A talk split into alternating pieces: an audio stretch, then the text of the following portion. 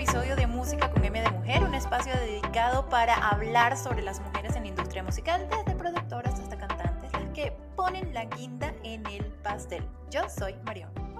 Y yo soy Vane. Hoy vamos a estar acompañadas de una mujer que significó mucho a principio de mis 20 por un personaje muy particular, un personaje muy de impacto. La admiro como actriz, como cantante y por supuesto como persona. Pero antes de darle la bienvenida, yo quiero escuchar qué dato curioso nos tiene Marión hoy. Mira, yo no sé si esto es un dato curioso, pero en honor a la conversa de hoy, sinceramente, o sea, me, me, picó así como una espinita, me dio un poquito de curiosidad entender cuáles son los musicales más famosos. O sea, como los que todo el mundo se mata por ir a ver y que, ah, yo quiero verlo, me muero si no lo veo. Yo, señor, siéntese. Este, no, pero, pero sí, sí me dio como curiosidad entender si hay un ranking de algún tipo, no sé, número uno, número dos, número tres musicales más perseguidos por la gente en el mundo. Y de hecho encontré una lista enorme. Pero yo decidí rescatar los primeros 12. Sí, no son los primeros 10 ni los primeros 5, no, no, no, son los mm. primeros 12. Okay. Porque entre esas posiciones hay al menos dos sí, dos o tres, que se llevaron a las tablas en Venezuela y fueron un éxito total y rotundo. A menos así lo recuerdo yo. Y eh, de hecho, la persona que está con nosotros hoy, la, con, en nuestra cháchara de hoy, formó parte de esos, de una u otra manera, de esos elencos. Y la verdad me gustaría rescatarlos. Entonces, comenzamos con, primero y principal, El fantasma de la ópera, obviamente. Wicked, Mamma Mía, que es así, wow. Chicago, Cats, Mary Poppins, Los Miserables, West Side Story, Cabaret, Jesucristo Superestrella, La Novicia Rebelde, The Book of Mormons. Y creo que de todas estas, Mamma Mía y Cats son como mis favoritas de las que yo quisiera ver en vivo, así que, ah, pero sé que Jesucristo Superestrella, Chicago y no sé, aquí, aquí ella me va a corregir, pero creo que Los Miserables también se hicieron en Venezuela. No sé, ¿tú qué me dices? Bienvenida, Mariaca Semprum. Mari. Hola, hola, hola. Bienvenida a Música con M de Mujer, qué honor. O sea, al fin. Al fin. chévere, lo logramos. Disculpen que lo logramos. Ha sido unos meses muy movidos y muy llenos de compromisos, pero afortunadamente ya estamos aquí esta mujer tiene la agenda más ocupada que el presidente de algún país, menos el presidente nuestro, porque bueno, ese no hace nada, pero bueno. yo estoy, Es que hablando de musicales, yo hace que como en mayo empezó el proceso de un nuevo musical original que estrenamos en Miami, que se llama Papa 4, y bueno, eso me, me absorbió por completo. Eran horas de ensayo como de 12, 14 horas de ensayo diarias para llegar a ese resultado que fue muy hermoso y fue además muy potente, porque hicimos unas 30 funciones completamente sold out en una ciudad como Miami que no necesariamente es muy teatral. Y claro, entre las funciones, las entrevistas, la promoción para la obra y el desgaste, ¿no? Porque música siempre implica que tú estés mucho antes en el teatro y terminas pasando mediodía o un poco más de mediodía dentro del teatro. Entonces, Total. Pues bueno, esto me consumió el tiempo completamente hasta que me vine aquí a Bogotá y, y ya ahorita esta semana que agarré un poquito de mínimo, estamos ya conversando, menos mal.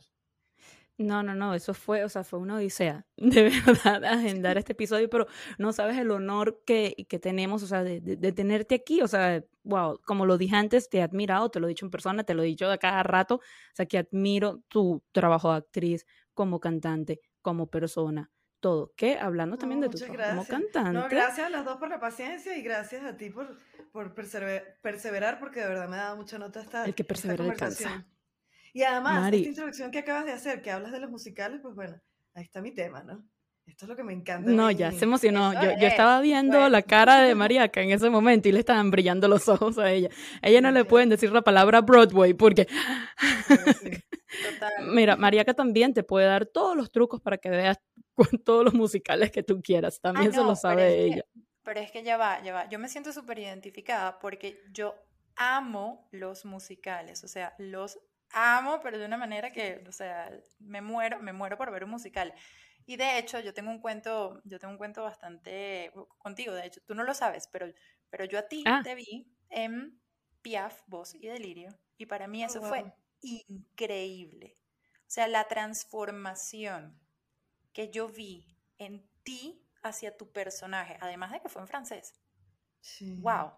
Para mí, para mí eso fue como que, ok, yo quiero ver esta, esta musical ¿Y dónde la 30 veces ¿En qué parte del mundo la, vi en Caracas. La vi en ah, Caracas.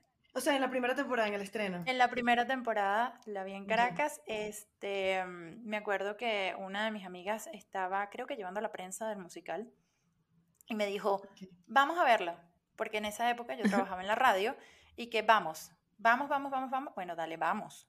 Y yo vi ese musical y yo decía, wow, o sea, el proceso, no solamente, no solamente para meterte en personaje, no sé si tú si, si, tienes algún método o sigues algún método este, para poder vivir el personaje, pero la transformación que yo vi, este, que la pose, la posición, las facciones, el... yo, quedé que... Y bueno, fue, fue un proceso larguísimo, como todos mis procesos. Yo como artista soy, una, soy lenta, pero me tardo. Porque yo me antojo de unas cosas muy particulares que al final terminan siendo un castigo en el buen sentido para mí como, como artista, porque me ponen en una zona mm. completamente desconocida y que tengo que trabajar el triple de cualquier otro trabajo, ¿no? Em, el proceso duró como un año más o menos, pero el proceso ya de, musical, de, de, aprender la música y, y, con un coach de francés y hacerlo dignamente, porque mi mayor preocupación es que Piaf es una ídolo planetaria, pues lo sigue siendo. Eh, tiene fans en todas partes del mundo. Y lo descubrí en esa Caracas, que en ese momento había una crisis brutal, yo creo que fue el peor momento de Venezuela, y que surgiera un musical como esto era como una flor de loto en la piedra, de repente, que, que le hacía sentir a la gente que, que era posible, ¿no? A pesar de toda la adversidad. Y por eso la gente se, se, se emocionaba y lloraba tanto. Eh, yo me encerré casi un año estudiándola, preparándola, seis meses más o menos con la música, y unos cuatro meses más o menos de montaje. Pero esto implicó ir de afuera hacia adentro. O sea, Piaf se armó con un proceso inverso al que yo suelo trabajar los personajes, que son de adentro hacia afuera. Este fue de afuera hacia adentro. Armar la carcasa, eh, su forma de ver, de caminar. Era muy fácil eh, eh, copiarte y tener referencia porque hay mucho material videográfico. Entonces, encontrar sus manos, encontrar esa mirada, esa, esa gestual, esa manera de caminar, esa manera de moverse, eh, ese vestidito negro, ¿no? La peluca, eh, todo el look. Cuando ya estaba armada toda esa carcasa, fue que empecé a ahondar un poquito más adentro, qué es lo que siente ella, o qué es lo que yo me imagino como actriz y como artista, qué es lo que siente ella en cuatro paredes. Porque una cosa es lo que ella decía en público y otra cosa es lo que tú veías en público. Pero, ajá, ¿cuál era su universo personal en esas cuatro paredes, con esos amantes, con esa vida dura que tuvo, y recrear todo esto también me llevó mucho estudio, porque, insisto, yo quería ser muy respetuosa con, con esto. Yo no quería ir claro, a llegar e imitar a un artista, porque ella, ella es una artista inimitable, como las grandes estrellas del mundo. Eh, yo lo que quería era rendir un homenaje e invitar a la audiencia a que jugara un ratico conmigo, a, a mm. que, bueno, vas a ver a Piaf. En algún momento la vas a ver. Y ese era un contrato implícito que tú hacías con la gente cuando entraba a la sala y que, bueno, vamos a ver de qué va esto.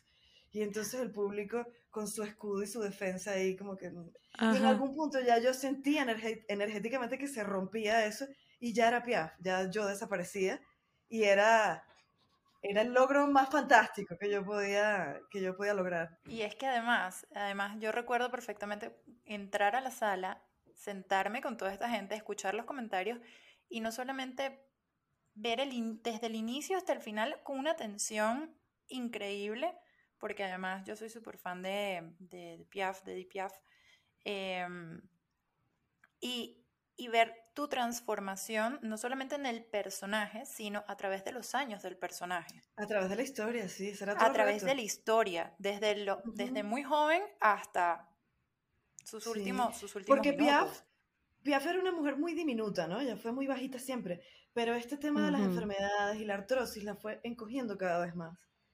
Y bueno, para decirte, yo tenía una medida. Mi micrófono estaba aquí normalmente. Y yo iba logrando hacer esto, hacer esto, hacer esto, hasta que llegaba hasta aquí. En el último momento y en la última canción. porque era propio de lo que le pasó, de su columna, y además que tuvo un accidente de tránsito muy fuerte, que casi no se salva, y eso también la achicó un poco. Entonces, bueno, eh, vocalmente era un reto gigantesco porque yo estaba usando la, la, mitad de mi capacidad pulmonar, porque estaba encogida para lograr ese cuerpo. Eso, eso, de hecho, de, de hecho te iba a preguntar eso, de de cómo haces, o sea, para controlar, o sea, que te salga la voz. O sea, yo soy fanática de tu voz, o sea, me encanta. ¿Cómo hacías? O sea, porque tú estás adaptando tu cuerpo a una posición que, que, no es la tuya, o sea, que no, que no es la habitual. O sea, ¿cuántas clases de canto requirió para poder cantar en esa posición? Bueno, afortunadamente llegó un punto en mi carrera en donde ya la profesora de canto era yo misma. O sea, era mi misma. Pasada. Ya va, salud por ti, que yo no he brindado todavía por ti. Salud, salud, Me encanta que ella no me abandona. Y blanco las dos, muy bien. Bien. Bueno, eh, yo, estudié muchos años de canto lírico. Eso me, me, me, dio un suelo técnico muy, muy fuerte. Entonces ya cuando yo me enfrentaba a cualquier otro género, digamos que ya yo sabía cómo había que apoyar, cómo había que respirar, cómo había que hacer. Cuando ya yo, yo descubrí que no me iba a dedicar a la ópera porque de eso no iba a poder vivir, empecé a cantar todo tipo de música y empecé a cantar en bandas de versiones, eh, para fiestas, para de noche, por allí, y poder adaptarme a cada voz, a una Olga Tañón o a una Kylie Minogue o a una Donna Summer o a una Celia Cruz, yo tenía que, que ser un poco más flexible con mi voz. Entonces el entrenamiento que me dio la calle más el canto lírico ya me daba una capacidad de poder discernir en por dónde me voy para que esto suene así. Entonces con Piaf, tanto con Piaf como con La Lupe, que fue el musical anterior, yo me grababa y cuando yo escuchaba más o menos que se acercaba, yo decía, por ahí va la cosa. Y volvía y seguía. Pero eso sí, no las paraba de escuchar a ellas en, el tono original, para que mi cerebro, una vez que iba a emitir la voz, se, se apegara un poquito a ese sonido y a esa sonoridad después de mucho ensayar. Suena un poco abstracto lo que estoy diciendo, pero, pero el canto también es una cuestión de sensación, ¿no? Y una cosa es lo que tú oyes dentro de tu cabeza y otra cosa es lo que oyes afuera una vez que estás grabado. O sea, lo que está escuchando el público. Total, totalmente. Entonces, pero hablando yo lo que hacía era grabarme, grabarme sin parar hasta lograr lo más cercano posible. Recordemos que una voz es una huella digital, es imposible eh, replicarla. Eh, lo lograrán imitadores como Emilio Lovera, que se acerca tanto a un personaje que tú dices, cierra los ojos y puede ser esa persona. Pero ni siquiera, ni siquiera. Siempre va a haber un detallito que te va a demostrar que la voz es única. Que no la es. Voz es como tu huella digital, sí. Tal cual. Pero hablando de Piaf, por favor, yo, yo quería empezar este episodio que tú nos cantes un, po, un poquitico. A ver, ya, ya que, ya que Marion. dale, te, puse aquí contra el paredón. De una, como una curita, como una curita. Como una curita de una. Marion, elige tú porque tú eres eh, ah, la, la fan. Quand il me prend dans ses bras, il me parle tout bas, je vois la vie en rose. Il me dit des mots d'amour, des mots de tous les jours. Me fait quelque chose. Il est tendre dans mon cœur, une part de bonheur dont je connais la cause. C'est lui pour moi, moi pour lui dans la vie. Il me l'a dit, la durée pour la vie. Hasta ahí lo dejo porque un poco largo eso. menos mal, ¿cómo me vas a poner a cantar así de repente? No, no, yo no, yo no voy a cantar. No, no puedo. Ok, perdón. ¿Sabes que, hay una característica curiosa, que ahorita lo, lo, achiqué bastante, porque si no exploto el micrófono, que, que Piaf cantaba a todo gañote, a todo dar, en un momento histórico en donde no teníamos esta tecnología de usar micrófonos tan cercanos, no había esa posibilidad técnica de que tú susurraras y se escuchara, sino que te tenías un micrófono de ambiente y tenías que proyectar toda tu fuerza para que eso sonara. Entonces yo me acostumbré a cantar Piaf con ese cañote a todo dar y resulta que en una entrevista de televisión o de radio yo explotaba esos micrófonos. y yo decía, claro, esto no es para este formato.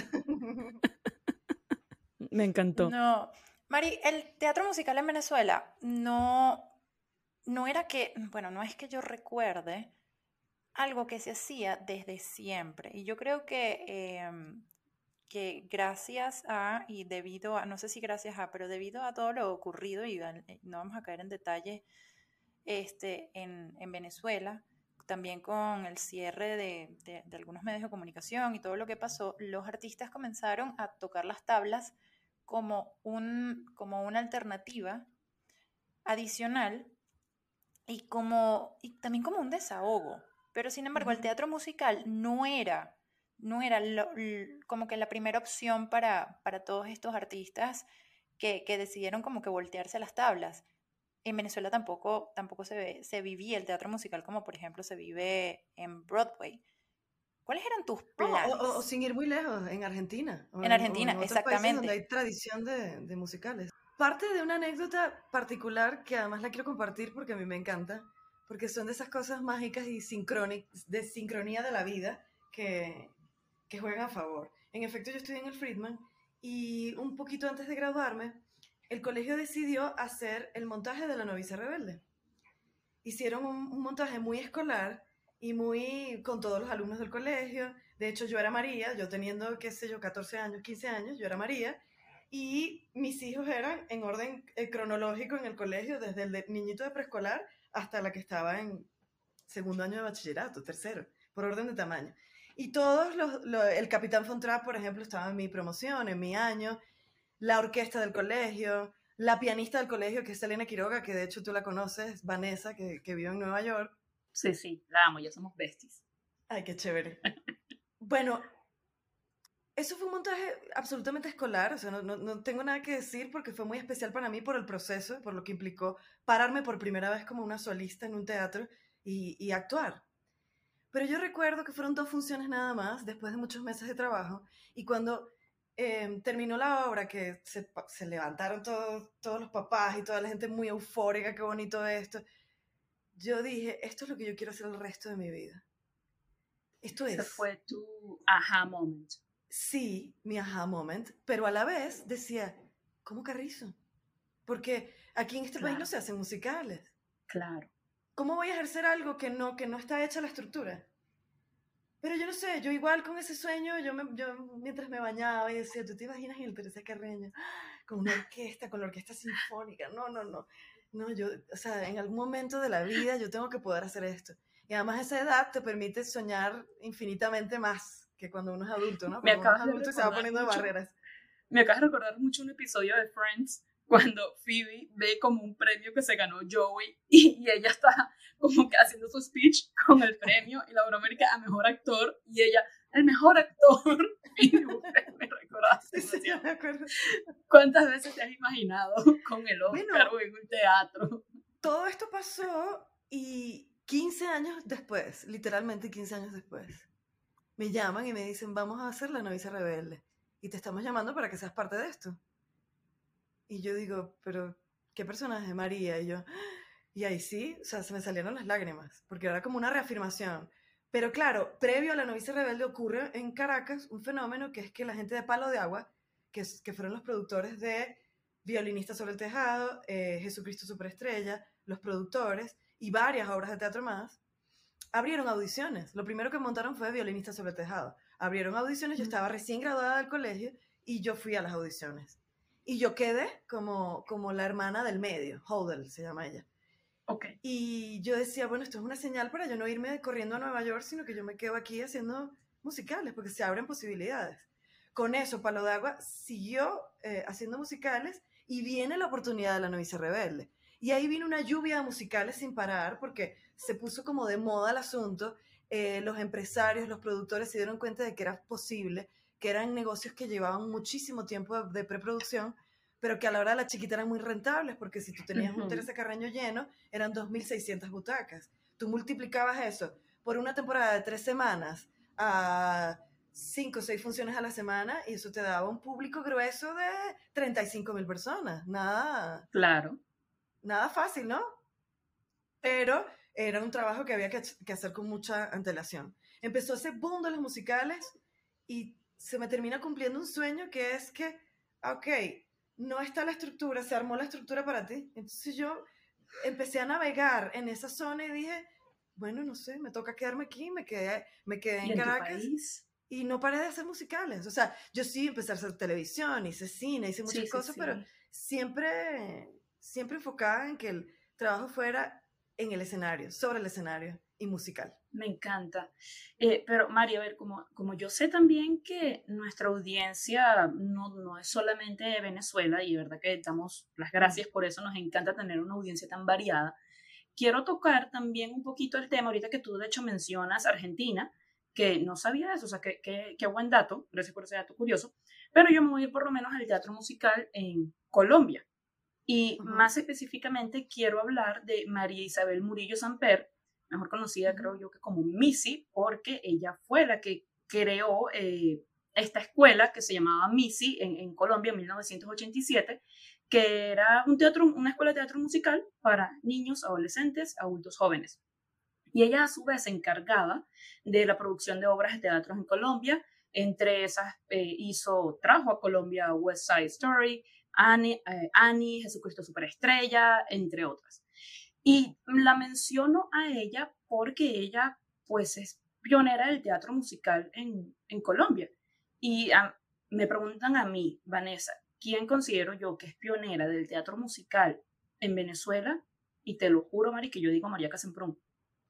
¿quién consideras tú, si es que no hay alguien que no seas tú, que pueda ser, digamos que, la misi de Venezuela? Porque para mí eres tú. Y si tú vas a decir que la respuesta eres tú, te la acepto porque eres tú. Bueno, sí, o sea, sin, sin, sin falsa modestia, sí, porque fue un camino que yo me labré y, me, y, y lo hice a conciencia. Sabía que, que tenía en ese momento un diferencial. En Venezuela teníamos excelentes actores bueno, tenemos excelentes actores, actrices, tenemos excelentes músicos, pero no había demasiada gente que se dedicara a las dos cosas con, con la misma fuerza y con el mismo compromiso. Entonces yo ahí encontré como mi nicho y mi lugar. Y dije, bueno, esta soy yo, pues. De hecho, en las entrevistas siempre me preguntaban, pero ¿cómo es eso de cantante y actriz? O sea, ¿eres, eres más actriz o eres más cantante? Yo no, soy Canta actriz. O sea, de hecho, en mi biografía dice canta actriz, porque me harté de que me preguntaran la, la, cuestión todo el tiempo. Y dice, pero ¿cuál es el problema? Porque yo tengo que renunciar a una para, para dedicarme a la otra. Son mis dos hijas. Me he dedicado a ellas con el mismo amor, con el mismo entusiasmo y con la misma disciplina. Entonces, yo creo que son carreras además que son hermanas o primas hermanas, van, van, caminando juntas, o sea, no, no, tienes que desechar una para estar en la otra. Fíjate que tú ves en Hollywood y casi todas las actrices cantan y no es sorpresa para nadie porque es un, una cultura muy de musical. Pero en Venezuela sí. encontré mi nicho y sí empecé a abrir como unas puertas que fueron estos monólogos musicales como eh, La Lupe, luego vino Piaf, pero también homenajes de, de, musicales originales como fue Vivo el musical, que era un homenaje directamente a Guaco, a la superbanda de Venezuela y de toda, y, y toda la trayectoria de, de, de Guaco. Entonces yo era absolutamente feliz indagando en el género musical y era como pez en el agua. Mientras que para la gente eso era lo más complicado del mundo, para mí eso era lo que realmente valía la pena hacer. Bueno, ya sabemos, eh, eh, no, no, es secreto para nadie, todo se vino abajo, pero a mí lo que me termina sacando de Venezuela es Piaf, voz y delirio. Claro, que me saca a, a Miami a hacer una temporada y cuando yo veo que en Miami es ese boom y ese batacazo, yo digo, oye, a pesar de que veníamos de un país de tantos problemas y sabemos que tenemos nuestras deficiencias, dije, si tenemos nivel, si tenemos mi nivel y esto lo demuestra, este musical es un musical original y fue aplaudido en demasiadas plazas del mundo, incluso en inglés. Y eso me hizo sentirme como, no me equivoqué, o sea, voy bien, voy bien, pasito a pasito, pero, pero no me equivoqué. Qué sensación tan increíble. O sea, yo creo que no hay mejor sensación que esa de decir, lo estoy haciendo bien. Y, esa, y, rectificarte a ti misma de que, que no, que no te equivocaste, que esto sí era lo tuyo. Por eso es que yo lo digo, admiro demasiado tanto a ti como a todos los que se fueron por teatro musical en Venezuela, porque no es fácil. Sí, es que, por ejemplo, em, yo recuerdo, yo recuerdo, porque yo, yo viví muy de cerca toda esa época de, de, del boom del, del, del, teatro musical, y yo creo que los últimos musicales que yo vi fueron, antes de irme de Venezuela, fueron Piaf y fue Piaf y Casi Normal, pero no, no recuerdo en qué, en qué, ah, en Casi qué Normal fue precioso. Casi Normal fue hermoso. o sea, Casi Normal y Piaf, y yo decía, wow. Y, mm, y, y, después entender que Piaf estaba en Estados Unidos haciendo la gira que hizo y, sí, y teniendo el significado que tuvo para todo el mundo, no solamente los venezolanos de Miami, por ejemplo, sino para todo el mundo que lo, que lo vio. Fue como que, wow, qué reconocimiento y qué, y qué orgullo que, que el lead sea de Venezuela y sea y, seas tú, o sea, sea Mariaca, o sea, esta voz impresionante. Entonces me, pone, me pone a pensar como que, ok, Venezuela tuvo ese boom en el que estuvimos la, Jesucristo Superestrella, que también lo vi, Chicago, que también lo vi, me acuerdo perfecto de Marilena González, me voy, me voy, me voy porque voy a la, voy, a ser Chicago yo. Yo iba a estar en Chicago, yo, yo, era Roxy Hart originalmente, y ahí hubo todo un conflicto personal del que no vamos a hablar, se suponía que yo era Roxy Hart. Ay, imagínate. Yo veo demasiado en Chicago, o sea, lo veo demasiado, demasiado. Yo también, bueno, si, se vuelve a montar Chicago, yo te veo ahí. Ese es un personaje que, que está por ahí y que además me...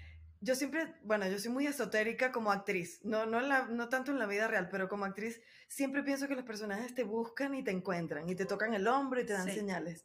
Y yo creo que Roxy Hart a mí me dio muchas señales desde mucho antes Incluso cuando ya habían empezado los ensayos, yo tuve que hacer un viaje corto a Nueva York y volví a ver Chicago.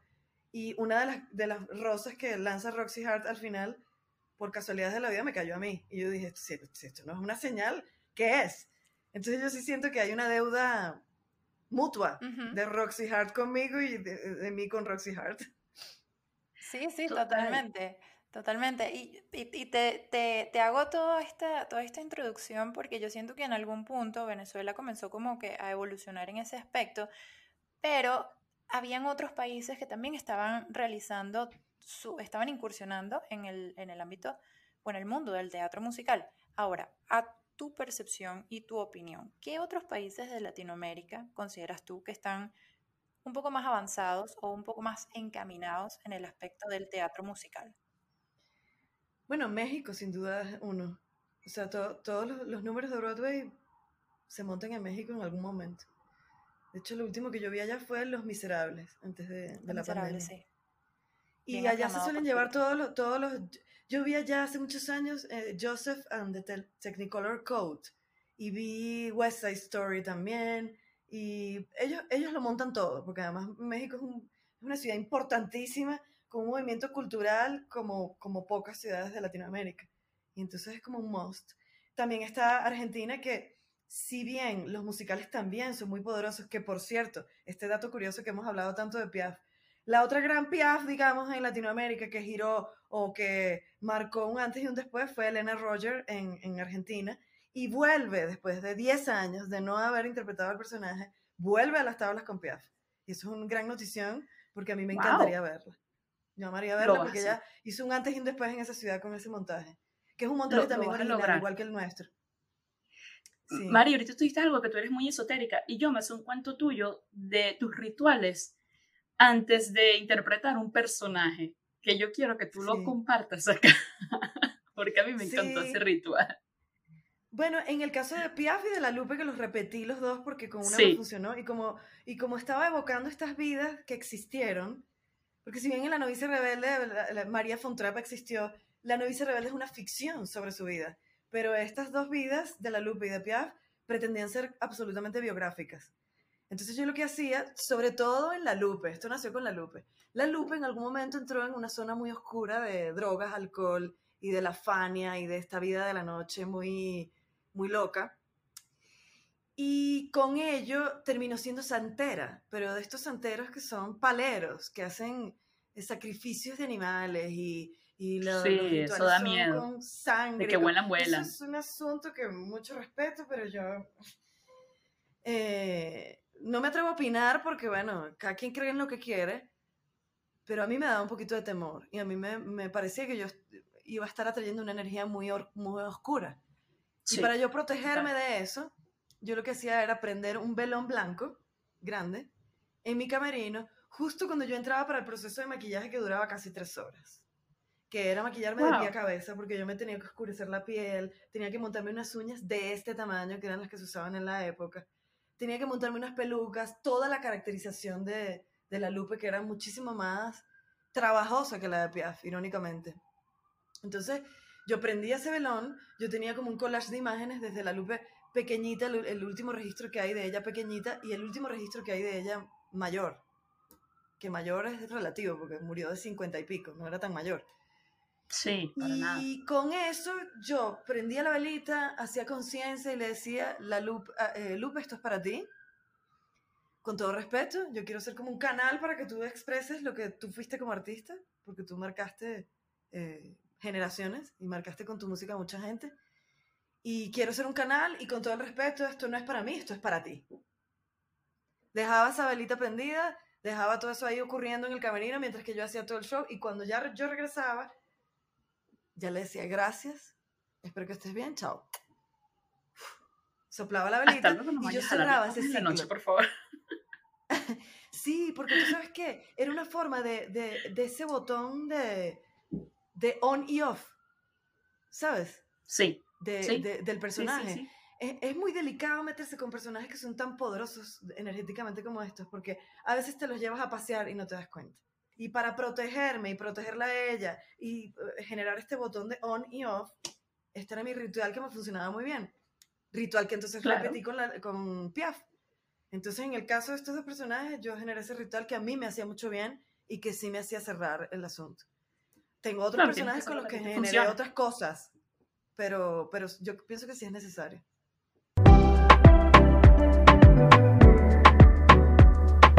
Mari, ahora viene la parte de este episodio en la que todas nuestras invitadas ponen cara de terror. ¿Por qué? Porque es un juego en el que tú vas a tener que reconocer dos de tres canciones. Si no las reconoces, perdiste y te jodiste. y vas a tener que cumplir. Así, así eso te lo digo. Y vas a tener que tengo que reconocer la canción y, quién, la canta o la y quién la canta. Sí, no, la canción y quién la canta. Claro, el combo completo. Exacto. y si pierdes, bueno, vas a tener que cumplir un reto, tranquilo, no te voy a poner a, a, bailar en volver ni nada de eso, que los retos se adaptan a las invitadas. Ya lo vas a cumplir en tus redes sociales el día que salga este episodio. Y te advierto de una, para que no vayas a llorar después, que te voy a poner son solamente cinco segundos de cada canción, porque si no YouTube nos bloquea y adiós podcast. ah, claro. Exacto. vale. Qué pequeño detalle. Eh, en, esta, esta, en esta ocasión, YouTube funciona a nuestro favor, porque así se la ponemos más difícil a la invitada. es la excusa, es la excusa. es la excusa, es la excusa. Bueno, voy, ¿estás lista? Sí. No está lista, pero bueno.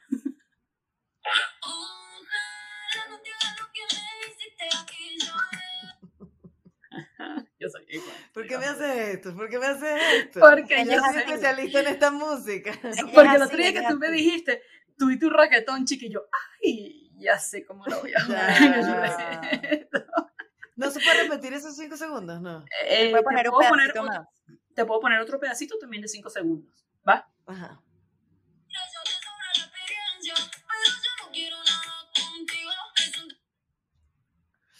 Solamente te voy a decir para ayudarte un poquito. Es de Argentina.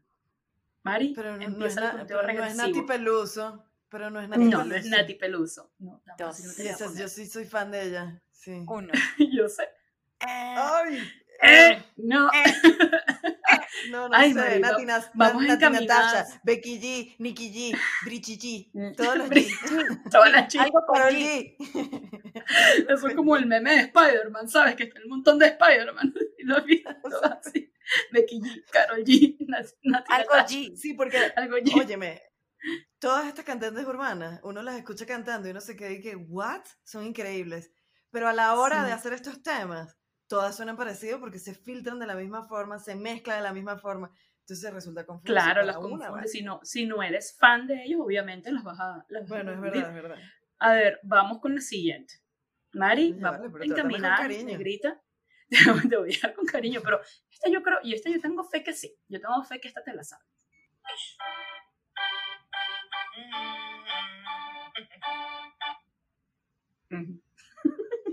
No, no, si quieres no, se ponga a cantar a la persona. Ya va, ya va, ya va, ya va, Siempre pongo como comienza y ya está, te voy a poner la otra parte. Eso. Dale, dale.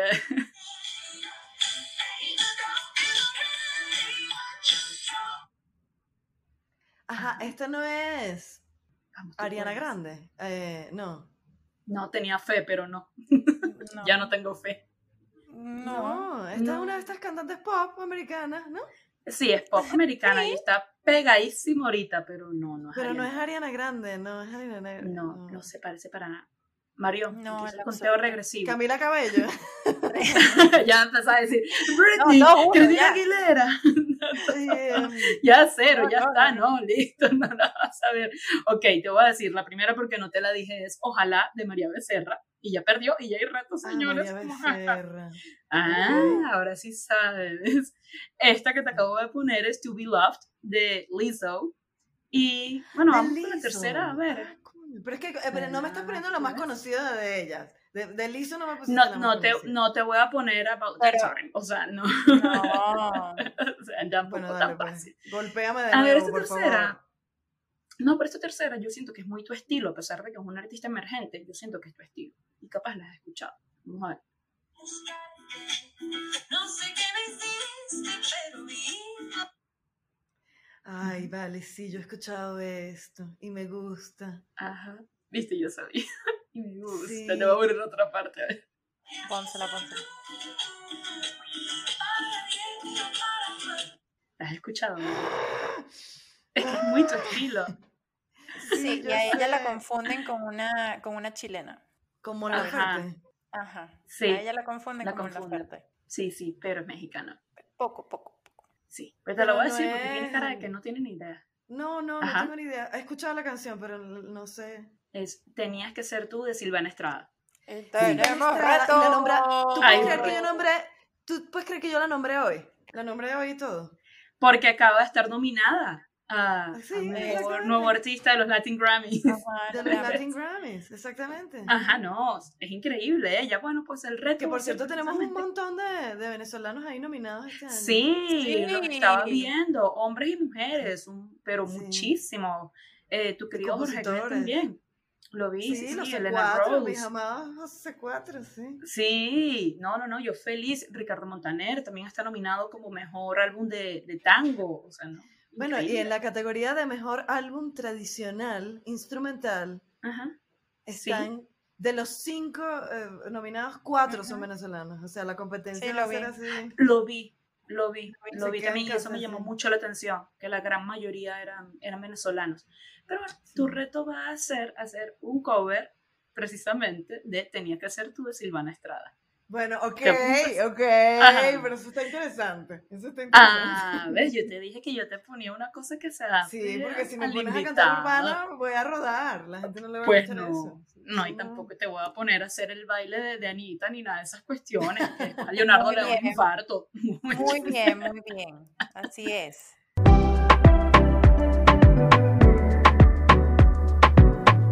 Negra, ¿qué controversia nos tienes hoy en detrás del teclado. ¿Dónde está mi lima? Ay, no, no, no, tienes, mano. Saca la lima. ¿Dónde ah, está? Saca la lima. el personaje y todo. Ellos son este personaje. Saca la lima. Aquí está. Ah, que mira, ahí está. Ok. Está la lima. Mira, hoy nos vamos a poner un poquito nasty, dirty, como diría ex Tina, Cristina Aguilera. Esta polémica que traigo hoy es algo que ha existido desde siempre e incluso desde antes de las redes sociales. Y es la típica frase de, le dieron el papel porque se acuesta con el escritor, director, productor.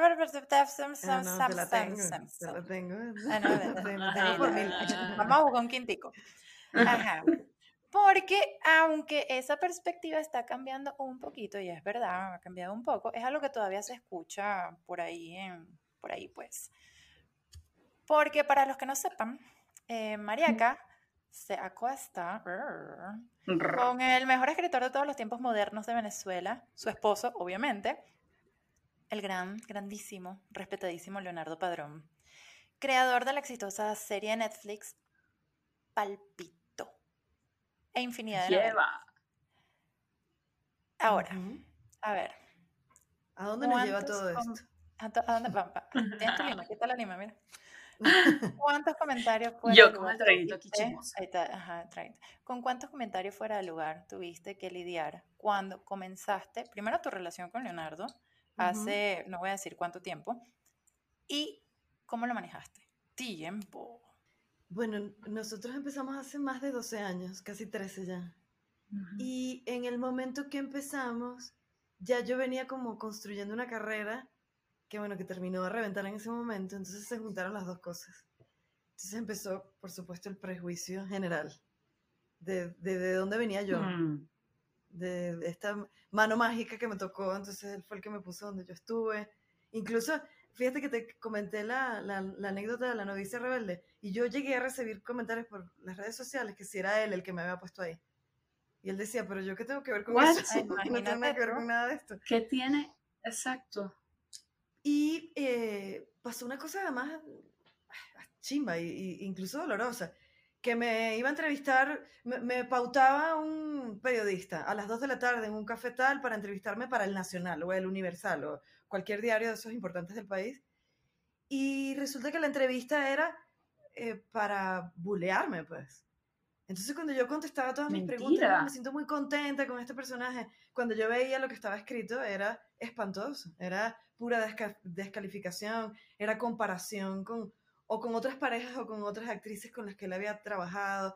Y toda esta cantidad de cosas pasaron, pero es normal porque el show business va de eso. Y es mentira mm. que yo te voy a decir que yo, no, que yo ni, ni, ni me importó o, o, que yo ni le paré. Sí, sí me afectó al principio era horrible. Claro. Y era muy frustrante ver cómo yo fui construyendo poco a poco una, una, una, carrera que de repente por un momento quedó invisibilizada por eso. de lo que se hablaba era de eso. Pero esto lo único que te enseña es que esto es parte del negocio y que, bueno, tiene sus, sus lados muy oscuros y muy luminosos. Y que si yo tenía una convicción y una vocación suficientemente fuerte, yo tenía que seguir mi camino como artista independientemente de lo que dijeran. Se me fue haciendo la carne gruesa, me, me fue dejando de importar cada vez más y además teníamos una relación muy sólida como para que yo estuviera preocupada por eso. O sea, digamos, en las cuatro paredes de las que yo hablo, de la, de la parte íntima del artista, yo me quedaba con eso. Yo decía, yo no puedo vivir en, en, base a lo que piense y diga la gente. Poco a poco eso se fue atenuando naturalmente porque la gente se le va olvidando y porque se van acostumbrando a la idea. Y aparte de porque, bueno, yo seguía haciendo mil proyectos que, que demostraban que yo no estaba jugando, pues, que yo no era solamente la, solamente la persona que me acostaba con él, sino que también era otras cosas. Exactamente. exacto. Exactamente. Bueno, si ya llegaste a esta parte del podcast, quiere decir que te gusta lo que estás viendo y te voy a repetir lo que siempre te digo. Por favor, suscríbete, dale a la campanita, dale follow en todas las aplicaciones de audio y danos las cinco estrellas. Y hablando de cinco claro, estrellas. Si no, ¿cómo te enteras? ¿Y cómo te enteras de la nueva música y de las nuevas cosas? Esta mujer. Ah, yo amo a esta mujer. Yo la amo. O sea, por Dios. y hablando de cinco estrellas que nos van a dar en este podcast, vámonos con cinco estrellitas. Mari, ¿a qué mujer tú le das cinco estrellitas? ¿Qué mujer es inspiración para ti? Meryl Streep es la reina de las reinas, de las diosas del Olimpo. Claro, no es, no es, es más hacia la parte actoral, pues, ¿no? Me enfoco hacia eso, aunque ella también canta. Sí, no importa, sí, pero también, igual. Yo también sí, Total, totalmente. mamá mía. Diosa del Olimpo. Eso pues, te iba a decir, mamá mía, o sea, por Dios.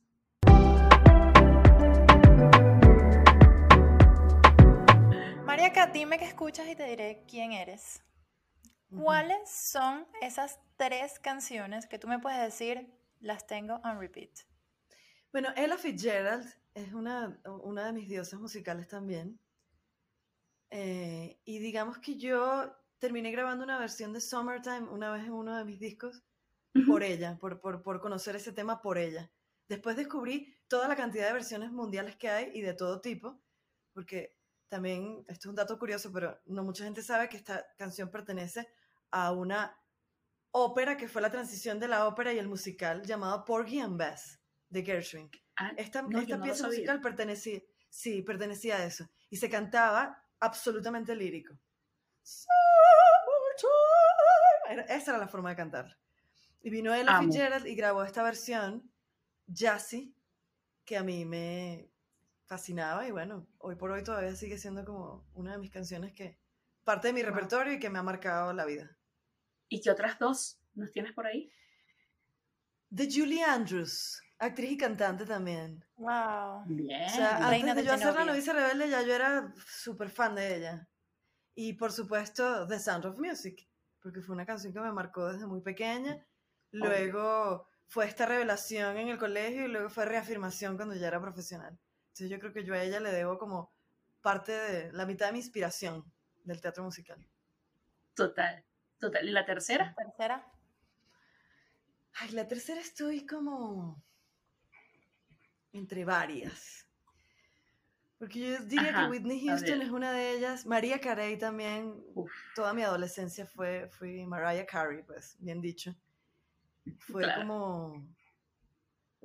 No sé, yo era demasiado fan de ella y, toda su música me marcó. María Calas, quien, quien es una cantante lírico, digamos, la diva de divas del canto lírico, la, la más conocida. yo diría que es como la, la, cantante lírico más pop de la historia. Y eso que eso que pertenece a otra época, ni, siquiera vive, ni siquiera... Pero... Y, y, y, fíjate que voy de palo para rumba, pero también Shakira, por ejemplo, es una tipa que, que amo, he amado y la amaré por siempre. Con todo y sus, y sus incursiones musicales que no me han encantado, igual la artista para mí es lo que más pesa. Y, lo, es lo que me está pasando con Rosalía. De pronto Rosalía ahorita no tiene los temas, mis temas favoritos, pero ya yo sé reconocer a ese artista y sé que es Claro. Y damos gracias por artistas como todas las que has nombrado. Pero yo quiero agregar una canción a esta lista. Fever, de una tal María Casambrún. que ese Fever, ese Fever es de Peggy Lee originalmente la versión. Pero a mí me gusta y la versión luego empezaron muchas versiones por allí y cuando yo llegué a la versión de La Lupe, eso sí me voló los tapones porque era la primera vez que yo escuchaba esa canción tan... Es como una mezcla de rhythm and blues con jazz. Eso te iba a decir. Y la convirtió en, una, en un bugalú, en una cosa latina completamente salsosa. Ajá, ajá. Eso me obligó, por supuesto, a, querer grabarla y la, y la grabé como parte del homenaje de La Lupe. Entonces, sí, y me encanta también el video. Me, ha marcado. El video lo grabaste de casualidad durante pandemia, porque se ven esas calles de Miami solas. Sí, de hecho el video tiene toda una introducción que habla de en el momento histórico donde estábamos. Que ah, verdad. es el punto más fascinante de ese video. Saber que eso que tú vas a ver no se va a repetir nunca más en la ciudad de Miami, en Brickell y en Downtown, donde hay tanto movimiento. Era la primera vez que tú ibas a ver esas calles vacías y yo bailando en el medio de una calle sin que nadie me molestara y sin que me cayera la policía. Y sin un solo permiso, que es lo más importante. De paso, yo tengo videos míos andando por Times Square en bicicleta. Times Square solo. Solo. Es inédito también. Segundo documento un silencio, sí, un silencio que, que aturdía. Ese silencio. Porque en Nueva York, ciudades como Nueva York, Miami. Sí. Total, total. Yo, yo siempre digo que Fever es mi video más barato, caro que yo he tenido en la historia. Es decir, salimos tres personas a grabar por toda la, por todas las calles de Miami, Brickell y caminaban por toda esa zona, pero conseguir todos esos permisos de todas esas locaciones en un, momento normal hubiese sido inviable. y eso solo lo, lo, logró la pandemia. Yo siento que todos sacamos algo bueno de la pandemia, ciertas cosas. De la crisis, sí. Sí, de la Realmente de las crisis siempre salen cosas, ¿no? Tú hablaste algo de, de los medios de comunicación cuando fueron censurados y cerrados en Venezuela que hubo un resurgir del teatro venezolano. Pues bueno, de, esa crisis se produjo otra cosa. sí, sí, total. Mari, me encantó tenerte en este episodio. O sea, wow, como ya lo dije antes, eh, es un honor y espero de verdad que por favor venga Papa 4 a Nueva York. O sea, te lo pedimos, Señor. y tenemos pendiente. No depende de mí, pero ojalá. Pero por favor, o sea, tenemos también pendiente ir a una obra de Broadway juntas. O sea, ya fuimos a ver a los Yankees, ahora nos toca Broadway, por favor. Voy pegada, me avisa. Usted se viene, usted se viene. Te avisamos. Total. Bueno, no, gracias a ustedes por la invitación. Me ha encantado esta conversa. Esta, a pesar de que perdí todo mi concurso de las cantantes modernas, pues bueno. gracias por esta conversa y, y, bueno, por, por, por estar aquí y generar este espacio necesario también para la música y para la cultura y para las artistas. Pero nada, chicos, déjenos en los comentarios en las redes sociales qué les pareció este episodio, qué temas quisieran que toquemos más adelante. Ya saben, estamos en Instagram, TikTok, Twitter como Música Emi de Mujer sin el con. Y si nos estás haciendo por YouTube, ya lo dije antes y lo vuelvo a decir, adivina, suscríbete, dale a la campanita, follow en Spotify, Apple Music, etcétera, etcétera, etcétera. Ya lo saben. Bye bye. Bye.